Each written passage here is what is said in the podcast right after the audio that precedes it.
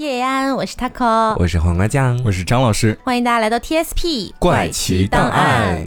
那么今天的怪奇档案呢，是要来跟大家继续聊一聊志怪故事系列，嗯，算是我们一个志怪故事会吧。是的，今天也准备了几个来自《聊斋》和《子不语》的小故事来跟大家进行一个分享。嗯，那么首先就是我这边就先开始喽。好，呃，是这样，在讲这个故事之前，我想先问大家一个问题啊，嗯，就是大家还记不记得我们有一期节目讲到过龙生九子这个概念？好像记得。嗯，当然我现在不是来考你们龙生九子都是哪几个字？好害怕，我刚刚已经开始害怕了，我自己都记不出来了。但是里面有一个龙子的这个名字还是蛮有趣的。赑屃霸下，对哦，你怎么你怎么然间抢答了？因为就是我浅浅了解过龙生九子的故事，那为什么就会猜到赑屃上面去？因为今天在找资料的时候有看到过这个标题啦。对对，那今天要跟大家聊的这个来自于《子不语》里面的故事呢，就叫做《赑屃经》。嗯，赑屃啊，在这个龙生九子的概念里面，它是一个呃长得很像乌龟，但它的身上驮着一个那种呃石碑啊之类的啊，哎，就专门对对对，它的力气非常大，它同时也叫霸下嘛，它的力气非常大，所以它就可以驮起这个巨大的石碑，这个概念啊是这样子。那话说在清朝的时候啊，在江苏无锡这个地方有一个姓华的书生，我们后面就称他为华生啊。嗯，那这个华生呢，说是长得非常的俊俏，然后风度翩翩啊，就是长得非常好看，美男子一枚。嗯。这个人呢，他家住在水沟头这个地方呢，是紧邻着孔圣庙的，嗯啊，就是孔子的那个庙的意思啊，孔庙。那庙的前面有一个非常非常宽阔的桥，当时呢会有很多的这个男男女女可能会坐在这个桥上，或者是桥的这个石墩子上休息一下什么的。嗯，有一年夏天啊，这个华生呢，他也去到了这个桥上，想去乘个凉休息一下。那就在他路过这个孔庙附近的时候，发现这个孔庙门口的那一条大道上，隐隐约约能看到一道小门。嗯，而且这个小门的门口还有一个婀娜的女子正在徘徊。女主角上场了。对，女主角，这个华生啊，一看到这个女子的身影，瞬间就心动住了。嗯，他就想，嗯，找个由头去跟她搭个讪吧。根据《子不语》的记载呢，当时华生去找这个女子是借个火，嗯，但是 就听起来很怪，对不对？嗯，但是他具体借的是个什么火，我们也搞不明白了。反正就是这个女的笑着就给了华生，然后呢还目不转睛的盯着华生在看，哎，看啥呢？哦，那肯定就是华生长得也很好看嘛，看脸，对。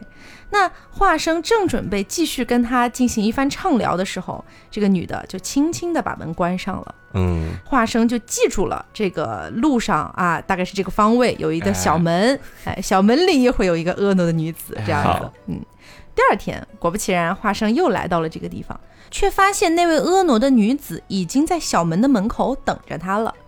华生就想，哎，昨昨天只是浅聊了两句，对吧？嗯，那今天咱们得加深一点这个了解。于是呢，花生就说：“嗯，你叫什么名字呀？是哪里人啊？”就开始问这些查户口一样的问题。嗯，然后才得知这个女子是孔庙的看守的那个人的女儿。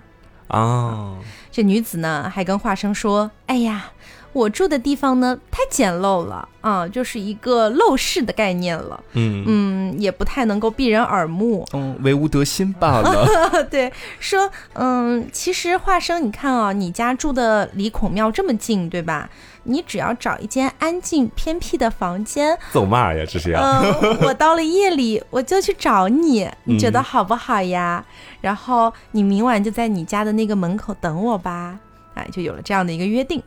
那华生呢就很高兴的，就赶快回了家。但是请注意一下，华生其实是有妻子的哦，渣男。对，在外面乱搞了。他当时回了家之后，他得找一间空房间嘛，对吧？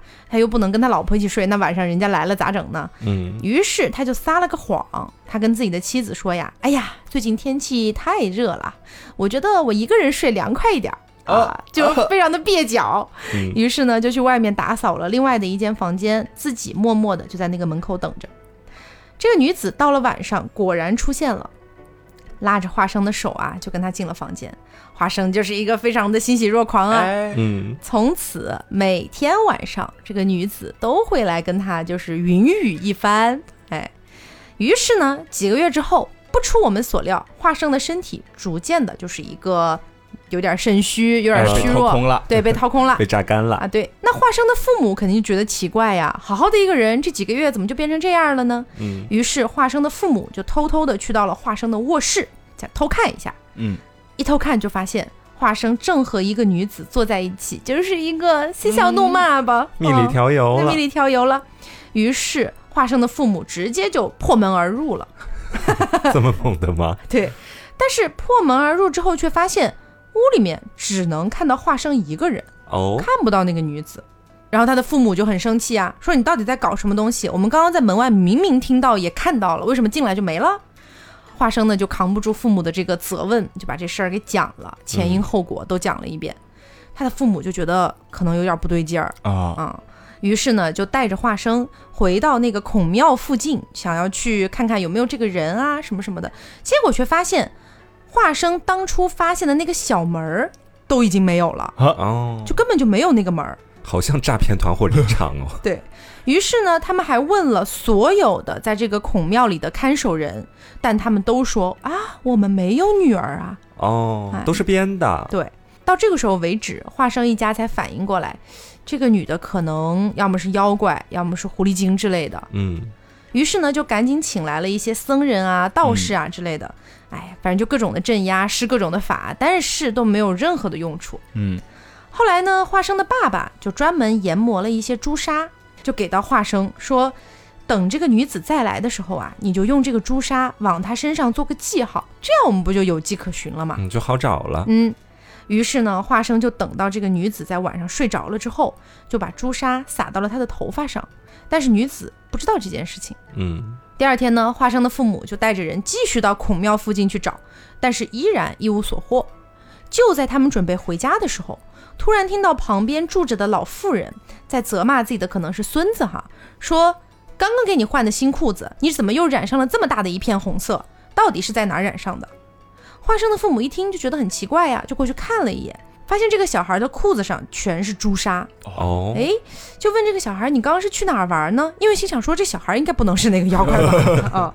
小孩就说：“我刚刚啊，我刚刚就是去骑了一下孔庙门前的那个驮着石碑的大乌龟，我坐在它头上，不知怎么就染上了。于是呢，众人就一起去到了那个碧玺的那个地方，嗯，去看这个碧玺的头部，发现头部果然有很多朱砂残留在上面。于是呢，这个华生的爸爸就告诉了孔庙的负责人。”说这个可能是碧玺成精了，嗯。啊，说赶紧把它给砸了吧，去勾引男人了，哎，所以呢，这孔庙的负责人就跟华生的爸爸一起，就哐哐把这个石碑给砸了。砸的时候发现，每一块石头掉落下来的时候都带着血丝。哦。啊，而且这个大碧玺的肚子里面还有很多颗粒状的石头，这些石头又硬又圆又光滑的像镜子一样，而且这些小石头用铁锤都砸不烂。所以他们只能扔到太湖里面去了。从这件事情之后，这个女子就很久都没有出现了。直到半个月之后，这个女的突然有一天晚上就闯入了华生的卧室，就咒骂说：“我哪儿对不起你了？你居然敢敲碎我的身体！” 但是即便如此，我也是不会生你的气的，呃，因为都是你的父母顾虑你的身体才这么做的嘛。嗯。但是我告诉你啊，我现在其实呢，就是也是很替你考虑的。我也知道你的身体开始变虚弱了，所以呢，我已经去替你要来了仙宫的灵丹啊，可以治好你。哎，你只要吃了就没事儿了。你说你整这么大一出干什么呢？嗯。就拿出了几根像那种草叶一样的东西，嗯，哎，就让华生吃了下去。华生也是半强迫被吃掉了。这些草药的味道呢，在华生的感觉上是有一些香甜的。吃完了之后呢，这个女子还说：“嗯，以前我住的那个地方离你家比较近嘛，然后我早晚都可以过来一趟。”那现在我住的比较远了，就谁让你把我的石碑砸了呢？把我的本体砸了，我可不得换地方住了。嗯，那我不如……其实我看到这个地方的时候，我就以为他会说要不我们断了什么的，结果他说的是我就常住在这里吧。哎，住的太远了，懒得跑。嗯，所以从此呢，这个女的白天也会在他们家出现。但是不吃饭也不喝水，而且画家所有人都能够看见他哦。那画生的妻子肯定很气呀，说突然来了个这种碧戏精，小三上位了。对，就每天就是咒骂他。但是呢，这个女的只是笑笑不回答，哎，假装自己没听见。嗯。每天到了晚上，华生的老婆就紧紧的把自己的老公抱着啊，在自己的床上，嗯，相当于就是不让这个碧细金来接近她老公嘛。那碧细金看到这个现象呢，也是不勉强啊，说没关系，你想抱着你老公睡也是可以的，嗯，我心在我这里啊，对对，没事没事。结果啊，就发现这个华生的妻子只要头一碰到枕头，就直接就是一个昏昏沉沉的睡去了，哦，下药了，对。然后呢，不知不觉之间，这个碧细金又会单独的和华生待在一起啊，就又又又是一个翻云覆雨啦哈。哦，那华生吃过了这个仙药之后，精神呢肯定是立刻就变好了，不像之前那个样子了。华生的父母也是无可奈何，因为之前也请过很多高僧道士，都去不走嘛。嗯，哎，想说，哎呀，认栽吧，要不就这样吧，对你爱待就待着吧，这种感觉。后来有一天呢，华生到了街上去闲逛。就遇到了一个长着疥疮的一个道士，这个道士看了华生一眼啊，就说：“嗯，你身上的这个妖气呀太重了，病入膏肓了啊！我要是再不提醒你的话，你的死期就要到喽。”嗯，华生呢听到这番话之后，就把所有的来龙去脉又跟这个道士讲了一遍。这个道士就说：“这样吧，你跟着我去茶馆坐一坐，咱俩闲聊一下。”到了茶馆之后呢，道士就拿出自己身上的葫芦，从葫芦里倒出酒给华生喝，一边喝呢，又拿出两道符纸给到华生，说：“你把这个符纸带回去啊，一张贴在门上，一张贴在床上，千万不要让那个女子知道了。你们俩的缘分还没有耗尽，等到八月十五的夜里，我就去见你。”嗯，当时他们俩坐在茶馆里喝酒的时候，才是六月中旬，也就是说还有两个月的时间呢。华生回到了家里，就按照道士的吩咐去贴了那个符纸。结果到了晚上，这个女子到达了房门口，又惊讶地退了一步，说：“你就这么薄情吗？但是我又怎么会怕这种东西呢？” 虽然他依然在咒骂，骂得非常难听，但是他确实不敢进卧室了啊，有点虚张声势的意思。直到过了一段时间之后，这个女子才在门外喊话说。哎呀，好了好了，我有很要紧的事情要跟夫君说。嗯，你先去把那些符收起来吧。那华生就想说，嗯，那要不我们听听他怎么说的？浅浅听一下吧。对，就真的收起了这个符啊。这个碧玺精呢，就进了门。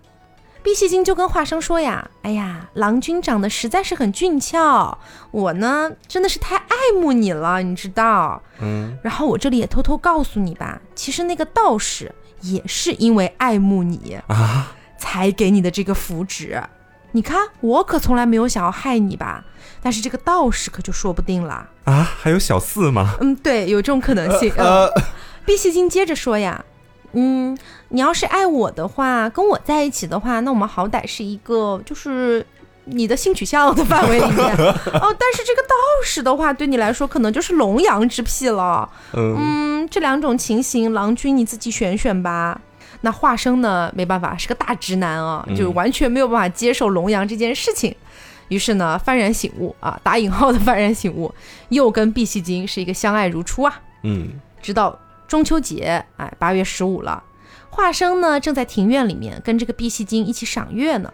忽然就听到有人叫他的名字，这个时候呢，就出现了一个人，露着半个身子在墙外。过去一看，发现就是那个长了疥疮的道人。嗯，这个道士啊，就拉着华生说：“哎呀，你跟这个妖精的缘分今天算是尽了，我呢特地来帮你把他给驱逐掉。”华生本来还是有点不情愿的，因为他心里面想：万一你是想跟我搞龙阳呢？结果这个道士说呀。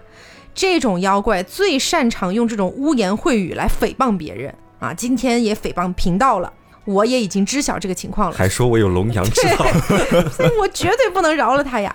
随后，这个道士就画了两道符给到华生，说速速去把他擒拿了。嗯，华生还在犹豫的时候呢，华生的家人也出来了。华生的父母肯定没有华生这么糊涂嘛，嗯，就赶紧把这个符咒送到了华生的妻子那个地方。华生的妻子也非常高兴啊，就说：“大仇得报哎，终于可以把这个妖女给收了。”于是就拿着符去找那个妖女。啊，这个碧玺精呢，看到这个符咒也是害怕的，就发不出声音，原地打哆嗦，动也动不了了。随后，华生的家人就把这个碧玺精给捆了起来，一众人就把这个碧玺精推着往外走。嗯，碧玺精一边走一边哭泣的对华生说：“早知道缘分已尽的时候，我就该离开的，只是因为多了那么一点点痴情，我才留在这里，招来了这些祸患。有没有一点点点爱过我？但是这些年的情爱与时光，你也是就是错付了。你也是知道的。现在我们就要永别了，嗯，你能不能就是把我放到墙的背面，不要让月光照到我？也希望能够等一会儿再让我死，可以吗？我还有一些心愿未了。他是想逃走吧？哎，能不能可怜可怜我呀？华生呢，实在是有一些糊涂脑袋啊，又心软了。对，又心软了，不忍拒绝，就拉着这个碧玺金到了墙的背面，伸手还给这个碧玺金解开了绳子。哦，哎呀，这个女子啊，一抖身子就跳了起来，化作了一片黑云，平地就飞上了天，然后就看不见了。这个道士呢，也是长笑一声：“嘿，你怎么敢跑？”于是呢，向着东南方向的天空，也是这样飞着就追出去了。嗯，最后呢，这个道士和碧玺金去了哪，我们就都不得而知了。哦，哎，就相当于是《子不语》里面一个算是中长篇，而且会有一点那种古代的这种志怪传闻的这种感觉了，蛮有意思的。就是一个非常聪明的女人和一个笨笨的男人之间的故事。是。对，然后我要讲的这个故事呢，也是在《子不语》当中，也是和道士有关哦。对，但是这个道士就不像刚刚那个故事里的道士那么好了。嗯，他长疥疮吗？他倒是没长疥疮，但是他不怀好心哦。恶道士，恶道士。呃，传说啊，有一个地方的官员，大家管他叫李通判。嗯，家里面不差钱啊，一口气娶了这个七个老婆。哦，你想又有钱。又有七个老婆，这是不是已经是人生赢家了？嗯，但是好景不长，他寿命很短，他在二十七岁左右的时候就已经去世了。人算不如天算，哎，真的人算不如天算。然后这个时候呢，家里面是有了呃有一个从小看他看到大的一个老仆人，就对他们家里面是忠心耿耿的。嗯，那这。主子去世了，自己也很伤心。然后这七位夫人呢，呃，也是同样很伤心。然后家里面就摆那个灵堂去祭奠嘛。嗯。然后这个时候呢，门外就来了一个道士，他拿着这个功德簿啊，说啊，有没有吃的，能给我一点儿。然后这个老仆人呢就说了，这我家主人刚刚去世啊，呃，我这现在家里面也忙，然后大家也都挺伤心的，那哪有时间给你这个找吃的呢？后来，这个道士呢，眼睛一转，说：“你想不想让你家主人活过来？”哦呦，我有办法。我跟你说，我有办法。只要你按我说的做，你家主人一定能活过来。你信不信？然后当时好像一个成功学讲师，让仆人说我不信。然后这个老仆人就半信半疑吧，就也是被吓了一跳，就赶紧回屋，跑到这个屋子里面去告诉他这七房姨太太了。嗯，然后也没管这位道士。然后这道士就扭头走了，然后后来呢，这个老仆人和这七房姨太太都说：“哎，好像可以试试看。”嗯，怎么不行呢？死马当活马医。对，死马当活马医呗。然后他们就出门去找这个道士，发现道士已经走了。嗯。后来老仆人去赶集市，就这么巧，他又碰上了这个道士。然后这个老仆人就说：“哦呦，你在这儿啊！”啊，我们在这儿遇见了，哎呀，可喜欢你好久了，那倒不至于，突然变台偶是吗？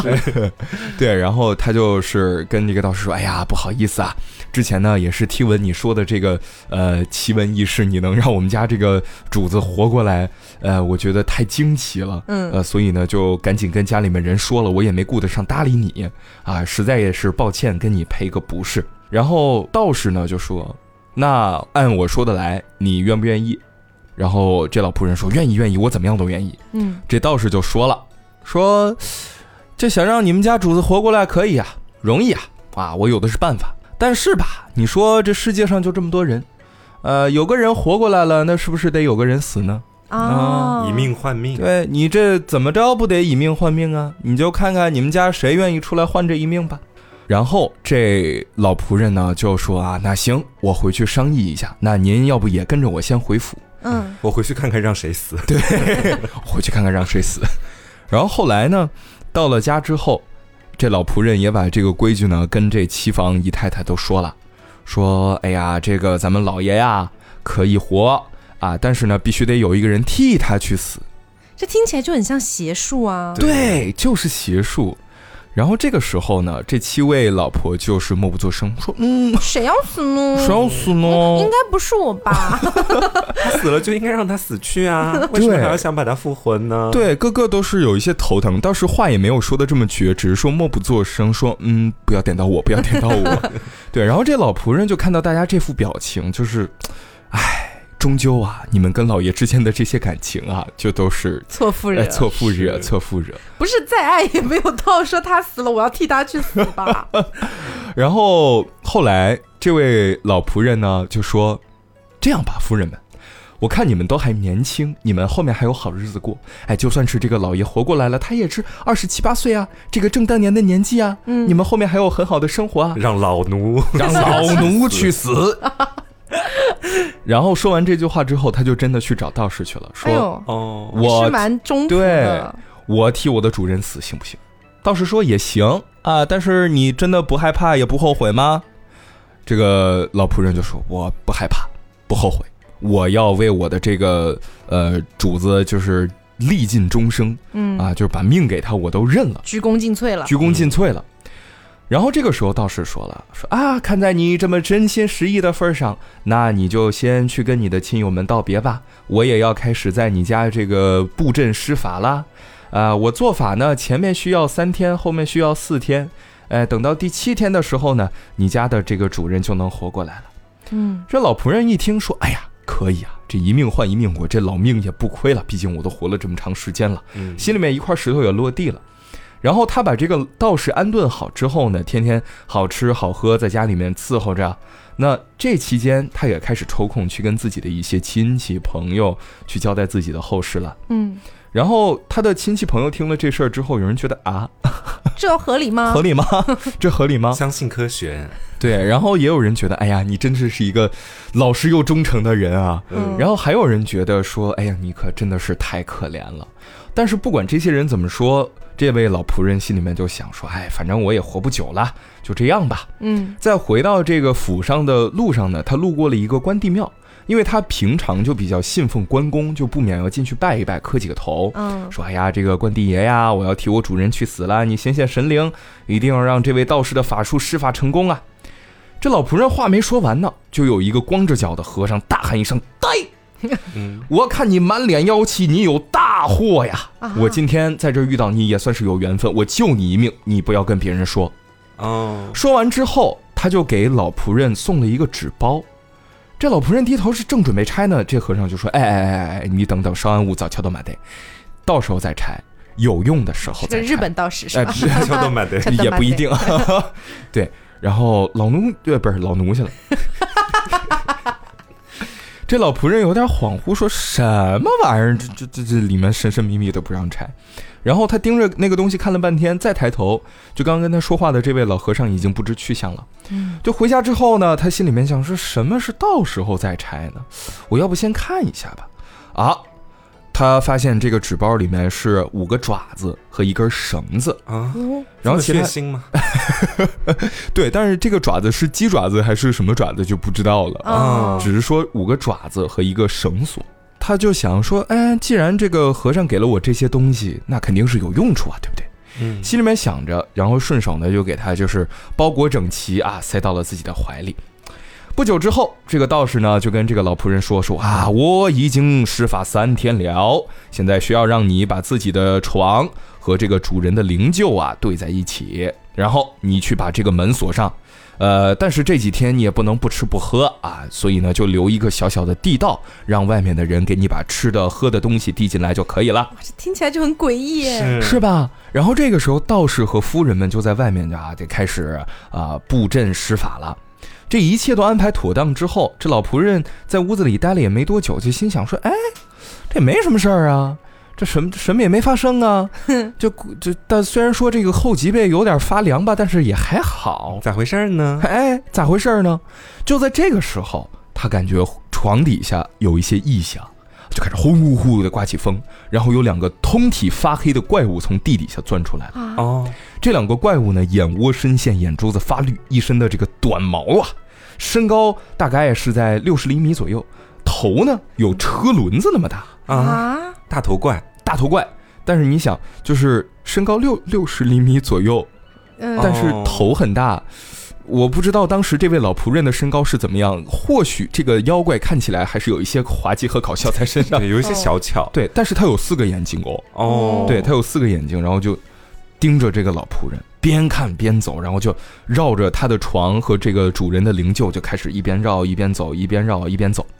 走了几圈之后，这两只妖怪就开始咬这个棺材的缝，就开始把这个棺材用牙撬起来。嗯，这老仆人一看惊呆了，就听到啊，这里面一声咳嗽，就这样的咳嗽，诈尸啦！对，有这样的感觉，真复活了呀！哎，就可说呢，就复活了，然后就觉得，哎，这声音好像有些耳熟，就应该是我的主人。然后等这两个小鬼小怪打开棺材盖之后，把这个李通判，就是他的主人扶出来之后，细看，哎。果然活了，这老奴心想，可真是欣喜，在我死之前还能看到活的这个李通判一眼，也是死而无憾了。嗯，然后这两个小妖怪呢，在李通判的肚子上来回揉了几下，这李通判逐渐就生龙活虎起来了，慢慢就可以开始张嘴说话了。这嘴里一发出声音，这老仆人就心想：不对呀，你刚才咳嗽的声音像是我的主人，但是为什么说话的声音越听越像是这个道士呢？啊，对呀。这一琢磨，感觉有点不太对劲。夺舍了吗？夺舍的感觉来了啊！然后他就从怀里掏出了这个纸包，拆开之后，所以家人们还记得前面这个纸包里面有什么吗？有五个爪子和一个绳子。是，当他拆开这个包装的时候，五个爪子瞬间变成了一头金龙。嗯，然后这个金龙呢，就把这个老仆人嗖一下从地上拎起来了。哦，老鹰抓小鸡。然后呢，就用这个绳子把它捆在了房梁上面，给它绑在了一个比较高的地方。嗯，哎，因为这两个小妖怪呢，对它只有六十厘米嘛，它也够不到它。对，够不到。也是。对，然后这个刚刚所谓复活过来的这个主人呢，其实身体也还比较虚弱，没有精力去注意那么多的事情。这个时候。呃，老仆人就说：“哎，我怎么上天了？我还我还没反应过来呢。”老奴这辈子都没上过天啊！老奴这么高，老奴第一次上这么高的地方。然后低头再看到那两个小鬼正扶着李通判的尸体到老仆人的床上，这本来是要一命换一命的事情嘛。嗯。然后呢，就发现哎，这怎么一场空了呢？怎么什么都没有呢？这生气啊！这个时候，这句是所谓的这个复活之后的李通判大喊一声：“哎呀，我的法术失败了！”两个小鬼顿时啊神色大变，就看满屋子开始找尸哎，人哪儿去了？刚还看着呢，在这儿呢，就找不着。然后这李通判就气得一把把床上扯过来，这个被褥什么的就撕得稀碎。正是一片乱糟糟的时候，有个小鬼定睛抬头一看，没想到身高不高还会抬头，就发现了这个房梁上面的老仆人。嗯嗯，这怎么在这儿？然后赶紧啊，就是告诉了说，我看见他了，他就在房梁上呢。这个时候，被夺舍的李通判正要去爬到房梁上，或者说他现在已经学会飞的技能了，飞到房梁上去拿掉这个老仆人的时候，只听见一声雷响，邦当一声，老仆人从房梁上跌落下来，而这个棺材呢也恢复了原样，这两个小鬼也消失了。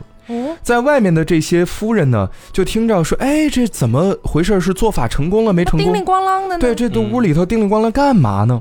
就开门去看。这老仆人呢，就把刚才经历的所有事情说了一遍。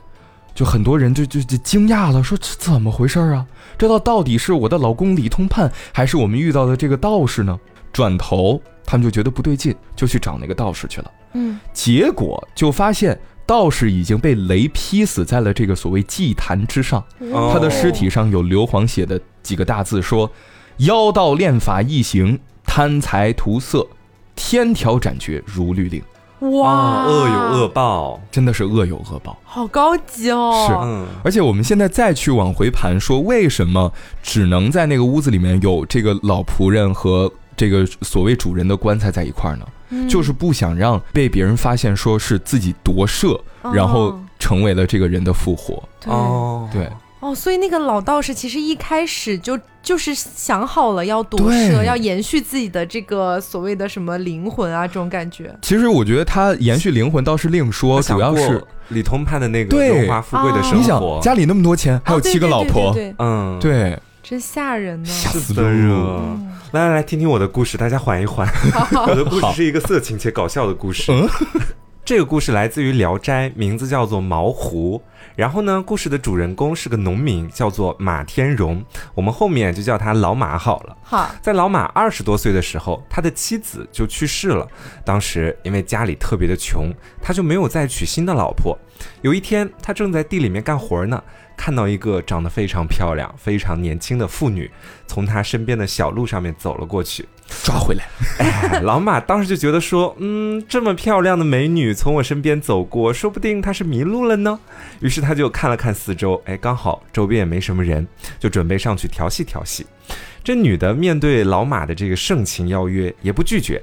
啊，两个人你来我往的亲亲嘴啊，摸来摸去的，就这么快吗？对，田地里面搞上了，这么快吗？对，老马当时就觉得说，也不能真的就在这里以天为被，以地为床吧，还是得把他拉回家睡觉嘛。但是这个时候，这女人不知道怎么回事儿，突然间开始矜持起来了。她说：“哎呦，青天白日的，可不敢啊！你回去把门虚掩着，等到夜里的时候，我自然会来的。”老马这时候还不相信，说：“那你晚上的时候要是跑了该怎么办呢？”女人就发誓啊，发毒誓，说我今晚一定会过来的，不然就怎么怎么样。哦，于是老马就把自己家住的地址非常详细的告诉了她。到了晚上，这女的果然就过来了，两个人那个是一番云雨。老马事后回味的时候，觉得回味咂巴嘴儿呢。对，觉得她身材很好，然后呢活儿也不错，唯一觉得奇怪的地方就是。女人的全身都有细细的毛发。哦，现在咱们应该都知道了，这个女的不简单，福瑞，对，十之有八九，福瑞，她十之有八九是个狐仙。嗯，老马也不傻，就向女人真诚的发问了，说啊，你是不是狐仙呢？女人呢也不遮掩，直接就说啊，我是我是，我就是狐仙，好坦诚哦。对，老马就说啊，既然你是狐仙的话，我觉得你们这个种族应该是有求必应的吧？咱们今天能打一炮也是缘分，不如你送我几两银子怎么样？凭什么？女人说啊，可以啊，可以啊，明天就可以带给你呀。老马当时觉得自己血赚，炮打到了，钱还要到了。等到第二天晚上，他们再次碰头的时候。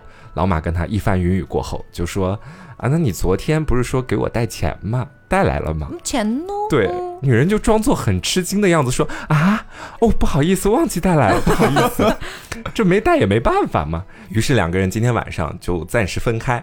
等到女人走的时候，老马还特地又叮嘱了一遍，说：“那个钱你明天晚上一定记得带过来哈。”盯上了，女人又是满口答应，说：“好的，好的，好的呢。”之后又火速消失了。又过了一天，老马和他见面之后，老马第一件事就是马上问说：“我求你的事，你也许大概没有忘记吧？” 女人这时候就笑着说：“哎呀，再等几天嘛，我现在手头也是不宽裕的。”总而言之，他到这边来只是想跟老马好好的打个炮啊，然后答应的那些事情呢，每一次到晚上的时候就都会忘记。嗯，过了几天之后，老马又又又再次提起了这件事情。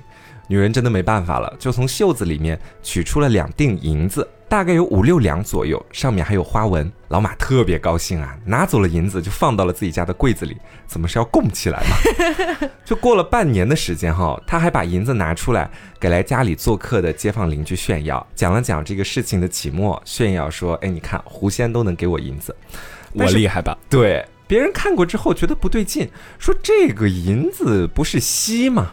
啊，不是那种我们平常用的银子啊！老马还不相信呢，就用嘴巴咬了一下，之后发现果真是锡。嗯，这给老马气的。当天晚上，等女人来的时候，就给他好一顿说呀，说啊，你让我丢尽了脸面，你给我银子就给我银子，你不能骗我呀！女人就笑着说，哎呀，这不是看你命薄，真的白银给你，你也无福消受呀。老马一时之间听了之后，说不出话。你说我命薄什么意思？对，行吧。于是他就赶紧换了个话题，说 啊，我听说这个狐仙都是天姿国色，哎呦，要我看呀，也不见得是这样的。在我身上的这个经历就验证不了这句话。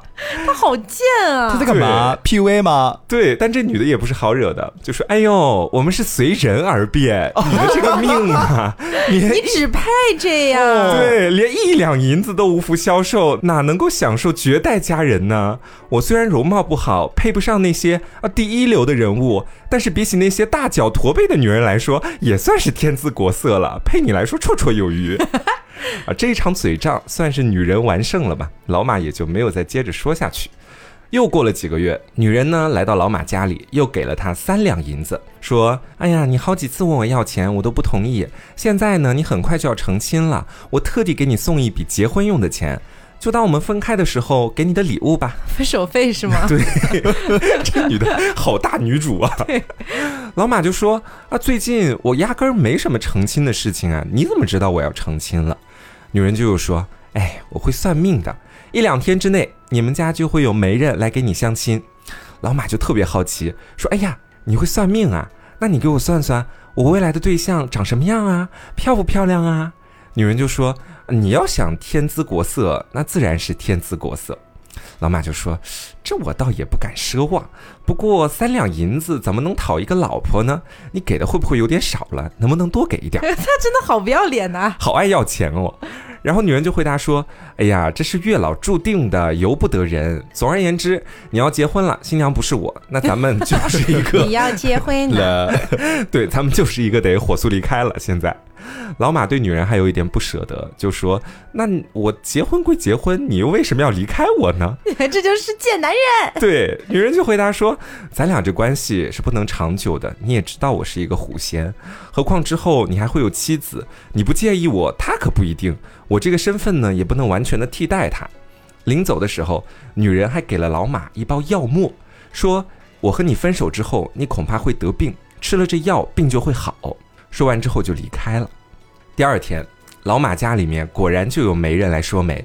老马这个老色鬼最担心的就是容貌的问题。嗯，首先就问啊，那我的这个未来的老婆，对方长得怎么样啊？媒人就说这个吧，说好不好，说差也不差，因人而异吧。对，因为啥也没说啊，陪你绰绰有余。对，老马就又问说，那我需要准备多少钱办彩礼呀？媒人就回答说啊，只要四五十吊钱，很便宜的。老马一听就觉得钱的问题已经不大了，毕竟先前狐仙给了他好几两银子呢，他就准备先看一看自己未来的老婆到底长得怎么样。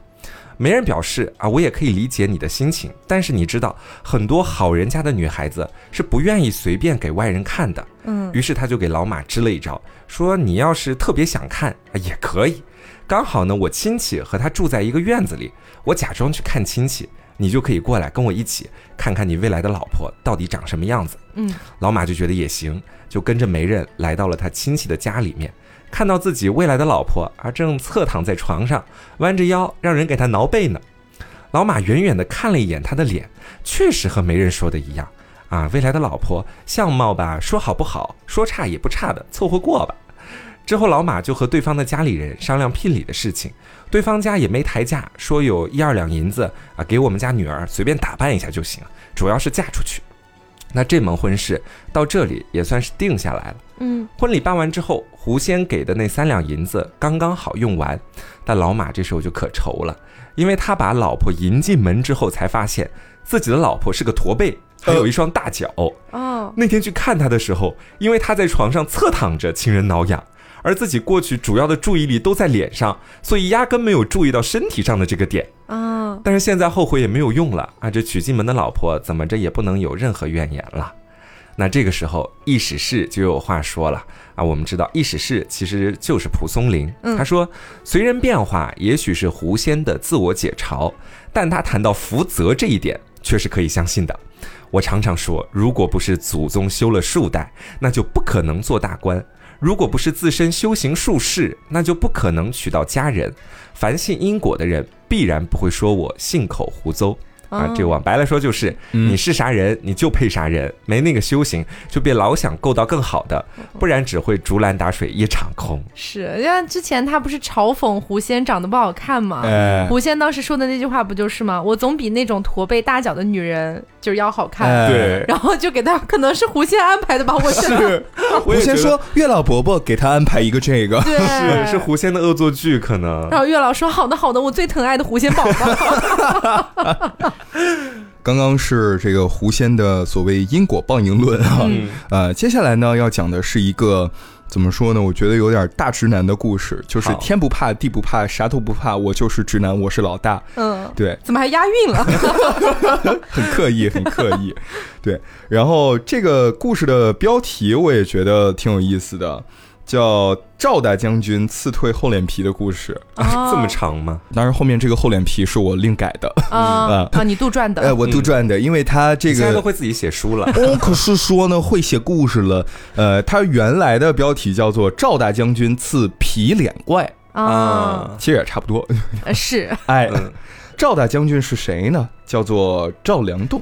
当时他干了一个事儿叫平定三藩，然后中间路过四川成都的时候啊，这个成都的巡抚就热情迎接，欢迎您的到来，欢迎您莅临指导，嗯，然后就把他的喜欢您来，喜欢您再来，然后当时就给他安排了在一个百姓家里面住宿，嗯，就说你就住这儿吧，别的地方就没有太合适的，你也不能跟我住一块儿去啊。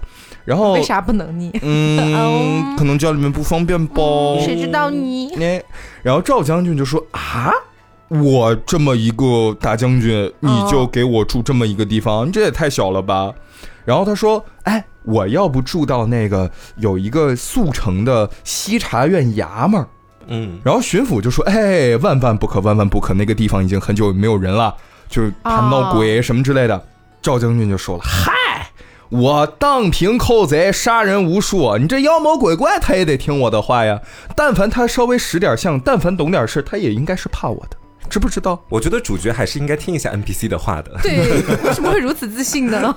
哎，然后这赵将军呢，就是自信满满的，让自己的这个包括下属啊、家眷啊什么的，就是打扫完了这个衙门之后，就住进去了。嗯，住进去呢，自己住的是这个正房，因为装备也不完全，他也没有枕头可以用，然后他就枕着自己在行军过程当中用到的这个长戟，就这样睡了。嗯，然后到了很深很深的深夜，他就发现这床帐上的钩子开始咔啷啷、咔啷啷、咔啷啷就开始响。嗯，然后呢，他又发现有一个身子很长、穿着白衣服的怪物，然后就出现了。但是比较搞笑的是，这个怪物垂着一个大肚子。哦，你的故事里真的有好多异形和怪物，我每一个都能想象出来。对，就是大家可以想象一下，就是一个，嗯，怎么说呢？嗯，怀了孕的白蛇也不是怀了孕的白蛇，就是去头版的猪八戒，然后穿了一个白色的浴袍，这样子啊，还蛮诡异的。去头版的猪八戒好吓人，就是把猪八戒的脸换一下，就是换成其他的怪物，对，就是对，大概是这样的一个东西。好，然后这个时候呢，屋子里面点着的烛光也逐渐泛着青色的冷焰，然后逐渐暗淡了下去。这个时候，赵将军一跃而起，大声呵斥。这妖怪听完懵了，说：“我平时这么吓别人的时候，别人都这么害怕，你怎么就 那你不守规矩？你不守规矩哦，你才是妖怪吧？你才是妖怪吧？然后那我就先退退两步试试看吧。然后这个妖怪就往后退了，然后退了两步之后，这烛光瞬间啊就明亮回来了，就又暖回来了，然后也照清楚了那个妖怪的面容。”这赵将军一看说：“哎，这不是传说中的方香神吗？啊，抓鬼的方香神吗？他干嘛要出来吓唬我呢？那可能就是跟那个上古传说里面的那种芳香士是有点关系的那种感觉。嗯，对。然后这个时候呢，就看到方香神退了两步，然后赵将军说：‘嗨，管你是什么呢？’咔一下，拔起他自己的长戟，向着这个方香神刺过去了。哦，这个时候，只见这妖怪身子一闪，哎，就窜到房梁上去了。”嗯，两个人拉锯战开始了。将军刺一下，妖怪退一下；将军再刺一下，妖怪再退一下。一次一退，一次一退，这一进一退之间，竟没有造成任何伤害。是的，都被闪躲了。是的，都被闪躲了。变成三国杀了，杀闪 杀闪。然后追逐到一个夹道之中，就是很小的、很狭窄的一个地方的时候，这妖怪藏起来了，就再也找不着了。然后之后呢？这赵将军回到自己的房间啊，就觉得，哎，这怎么后面有人跟着我呢？定睛转头一看，这个妖怪啊，就微笑着跟在他的后面，说：“嘿嘿，我在这儿呢。”这将军说：“这世间哪来脸皮这么厚的妖怪？” 然后这个时候，将军生气了，声音比较大，声如洪钟啊！嗨。然后这个时候呢，外面的一些，比如说家眷呀，他的属下呀，听到这么大的声音，也这是怎么回事？也都进来了，分别拿着自己的兵器啊，开始来助战。锅碗瓢盆，哎，锅碗瓢盆。啊，这个刀枪剑戟斧钺钩叉钩叉就开始了，躺棍槊棒鞭锏锤抓是，然后怎么会这么多？不知道大学的老师很爱让我们背这种东西。是，然后这个时候呢，这妖怪说：“你们怎么这么多人都来了？我这刚一对一还挺好玩的，不好玩了，我走了。”然后他又就是跑到那个狭小的缝隙里面啊，就是跑走了。此时，只见尘沙飞扬，簇簇作响。本来人们以为他是要逃跑了，这个时候人们才反应过来，他是去搬救兵了。哦，哎，感觉这个呃，要叫一些其他的妖怪来助阵了。这个时候，这妖怪跑到中堂啊，昂然挺立，当当当当当一亮相，要做出这个跟你一决死战的样子。这人们都面面相觑啊，但是就说，哎，这妖怪确实长得挺丑的。你想他这个脸啊，呃，长那个样子，这大肚子一挺，然后还穿一白衣服。然后这个时候，赵将军就觉得不行了，他说：“啊，我们不是要并肩作战吗？你们怎么一个二个的都在这看着不上去呢？”更生气了。将军脾气真的很差，对，将军脾气真的很差。然后这个时候，他就拔起自己的枕着的戟啊，唰一下又刺了过去，正中那妖怪腹部。然后这个时候，他的腹部开始变得越来越大了。然后除了大之外，它还发出了一些声响。伴随着这些奇怪的 什么声音？对，然后被刺中腹部的这个妖怪呢，他的身体和面容就逐渐消失了，只剩下两个金黄色的眼睛还在墙壁上，大的跟铜盘一样啊。然后这个时候呢，这个众家丁啊，这个这个底下的属下呀，就开始了，妖怪没了，但是眼睛还在。妖怪我们怕，但是眼睛我们就不怕。大家就拿起自己手里的兵器，开始朝那个铜盘大的眼睛就开始刺过去，开始射飞镖了。哎，然后呢，那对金眼就化作了满屋的火星。起初这个火星还挺大的，就跟我们现在看到视频里面的那种，就是什么打铁花火，就那个东西。嗯，对。然后后面就慢慢越来越小，等全部这个火已经熄灭的时候，天就已经亮了。第二天呢，这个赵将军就说要离开了，然后他把自己的所见所闻就告诉了所有认识的人，啊，然后这个所有人都说哈，还有这样的事儿，到最后。他只觉得他那天看到那个怪物像是方向神，嗯，但是他也不确定他到底看到的是一个什么样的怪物。哦，也是有点类似于那种异闻传说那种感觉，嗯，所以今天就是跟大家分享了四个来自《聊斋》和《子不语》里面的故事，嗯。嗯。啊，那也希望大家能够喜欢。那么我们今天的主要内容就是到这里了，我是 Taco，我是黄瓜酱，我是张老师，那我们下周再见，拜拜。